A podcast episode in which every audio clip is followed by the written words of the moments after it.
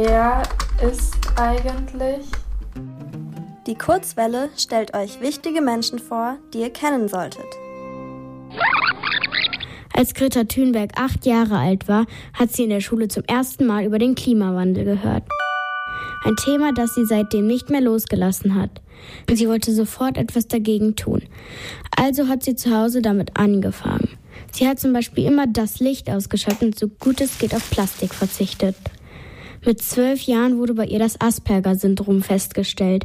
Dadurch fällt es ihr zum Beispiel schwer, andere Menschen kennenzulernen und sich in sie hineinzuversetzen.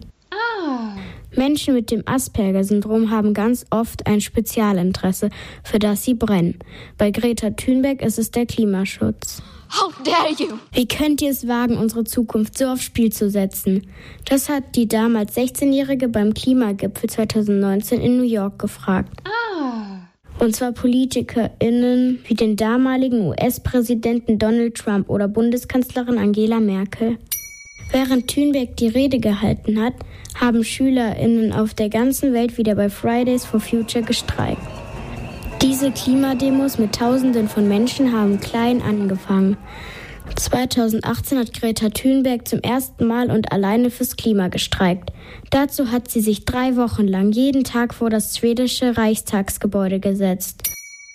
Dieser Streik hat seine Kreise gezogen. Freitag wurde zum neuen Streiktag und Greta Thunberg als Gründerin von Fridays for Future bekannt.